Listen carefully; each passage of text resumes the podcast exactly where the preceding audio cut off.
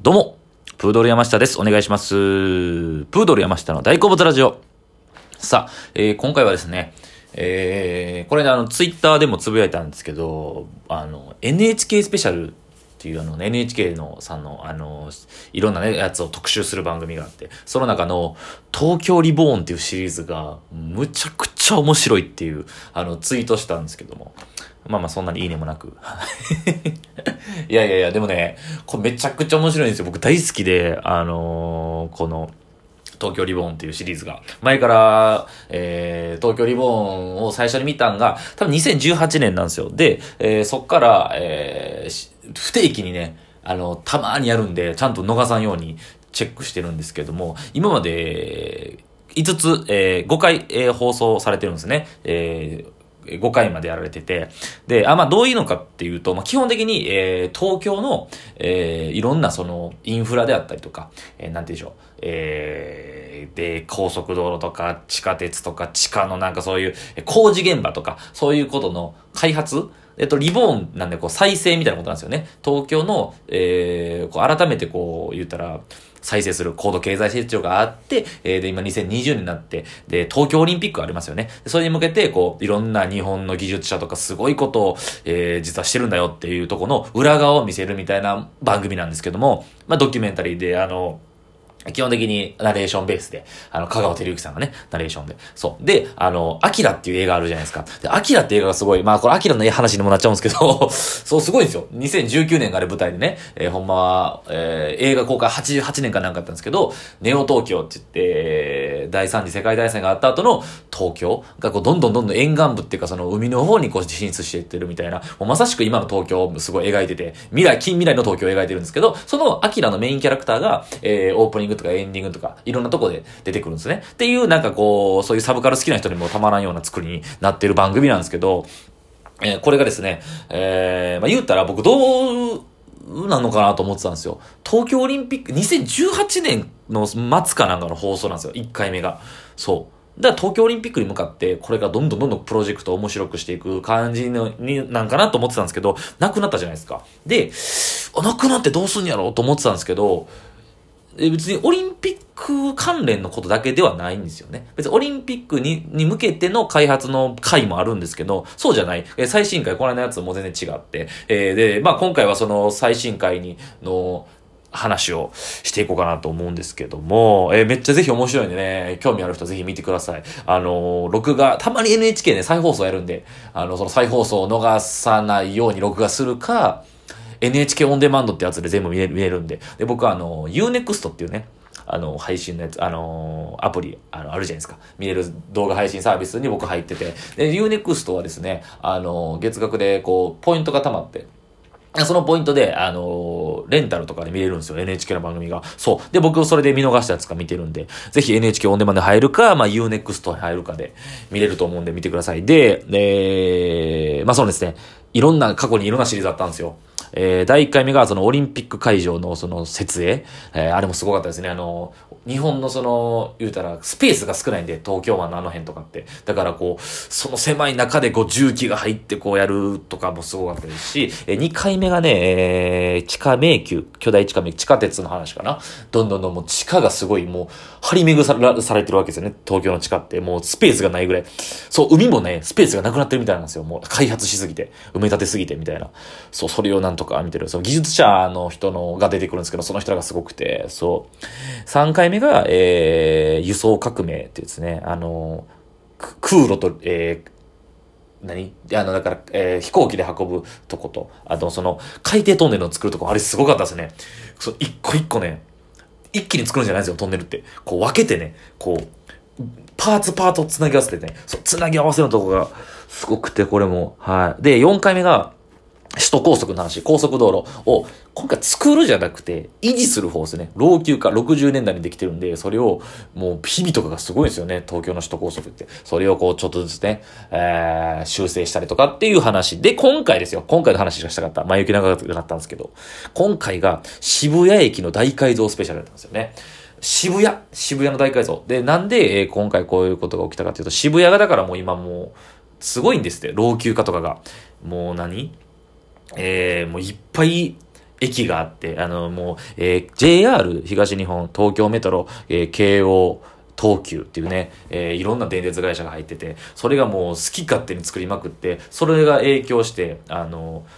で、東日本大震災の時に大変やったんですよね。帰宅、宅難民の人が出たりとかして、その、えー、言うたら移動するのがすごい大変だと。好き勝手作っちゃったから、その一個のルールを関係なく、そんもいろんな会社が自分の利益のために作っちゃったから、えー、移動とか大変で、その帰宅難民になったりとか、あと、えー、渋谷ってね、谷になってるんですよね。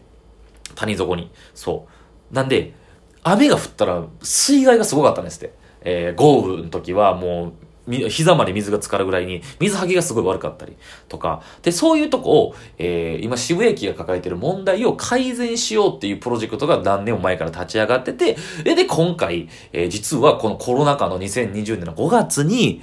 やられた工事の密着ドキュメントの模様を基本的に、えー、今回放送されてて、いや、すごかったですよ、マジで。めちゃくちゃすごかった。うん。いやね、あのーえー、だからどういうことをしたかっていうと、基本的に主に、えー、僕東京の人間じゃないんでね、あの、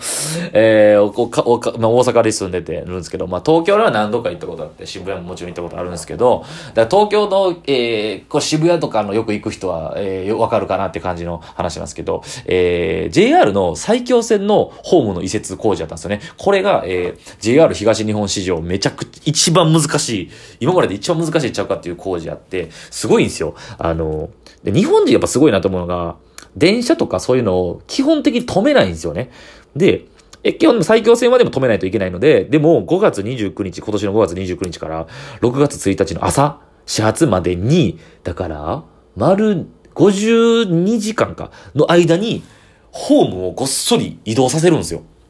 すごい工事で。で、えー、えー、山手線と埼京線のホームが離れてるんですよね。それを山手線の隣にすることで、もう乗り入れをすごくスムーズにさせるっていう目的と、あと、さっき言った水害があるじゃないですか。で、埼京線が、えー、のいた、えー、空いたスペースの地下に、むちゃくちゃでかい貯水槽を作るたんですって。これもできてんのかな？そう。それで、えー、そこに水を、えー、溜めることによって水害を防ぐみたいなこともあったりとか。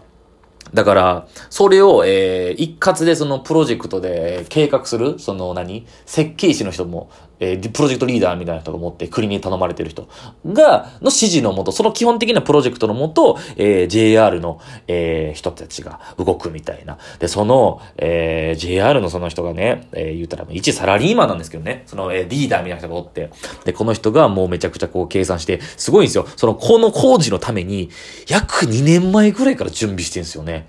そう。だからオリンピック関係ないんですよ。そもそもその渋谷のためにやってるやつやから、で、この日のために2年前ぐらいから、だからその、すごいですよ。その、ホームを移動させるずらす、移動させるために2年前から移動させやすいように、下をそのなんか、橋桁、鉄桁みたいな変えて移動させるっていう。すごいですよね、準備が。そう。でね、その、電車、あの、その山手線が近く通って、もうとも止めないんですよね。もう電車がブワーって動いてる中もう一晩中、えー、だから終電終わってもやって、で、それが1000人ぐらいの人がね、人が退去に、密とかコロナで大変やけど密とかもある、問題もありながらも、基本的にね、あれ手でやってましたね。あの、みんなでこう、鉄の棒みたいなんで、せーの、よいしょ、せーの、よいしょ、みたいな。最後は人の手なんや、みたいな。すごい感動した。そう。あの、で、そう、いつもこの間のそのなんか前も高速とか、えー、海底トンネルの時もそうなんですけど、主に基本的なパソコンとかその設計図とか、ネット、えー、その機械でやるんですけど、最終的には人の手なんですよ、やっぱり。東京タワーの時もそうやったな。東京タワーのやつもあったんですけど、最終的にね、一個最後ネジ締めるとか、ちょっとずらすとかって、人の手でやるんですよ。で、今回もすごいなと思ったのが、えー、その渋谷駅の通るとこね、あの、えー、橋があるんですって。その橋のとこを、橋の部分の、その、をちょっとずらさなダメなんですって、ホームを移設,、えー、移設することによって。で、で、ミリ単位なんですよ。で、むちゃく、で、僕いつも感動するのが、その、むちゃくちゃでかい、その、鉄の塊とか、もう、人の何倍もある、何十、何千トンもあるようなやつの、最後その、そこにはめるみたいな作業の時に、金槌でコンコンコンコンってやってる。一人の人間が金槌でコンコンってちょっとずつずらして、あ、いける、あ、いけそういけそう、はめそう、はめられそうみたいなんで、あれが僕いつも感動するんですよね。こんなにでかい建築物とかでかいものを、最終的に人の金槌一本でトントントンってやってるとこが、なんでしょうこれうまく伝わってんのかなこの感じ。たまらなくすごいなと思いますね。そう。で、やっぱ日本の技術はすごいなと思いますし、僕はやっぱ思うのが、やっぱみんなそのすごい人たちなんですけど、すごい人ではないというか、なんでしょう。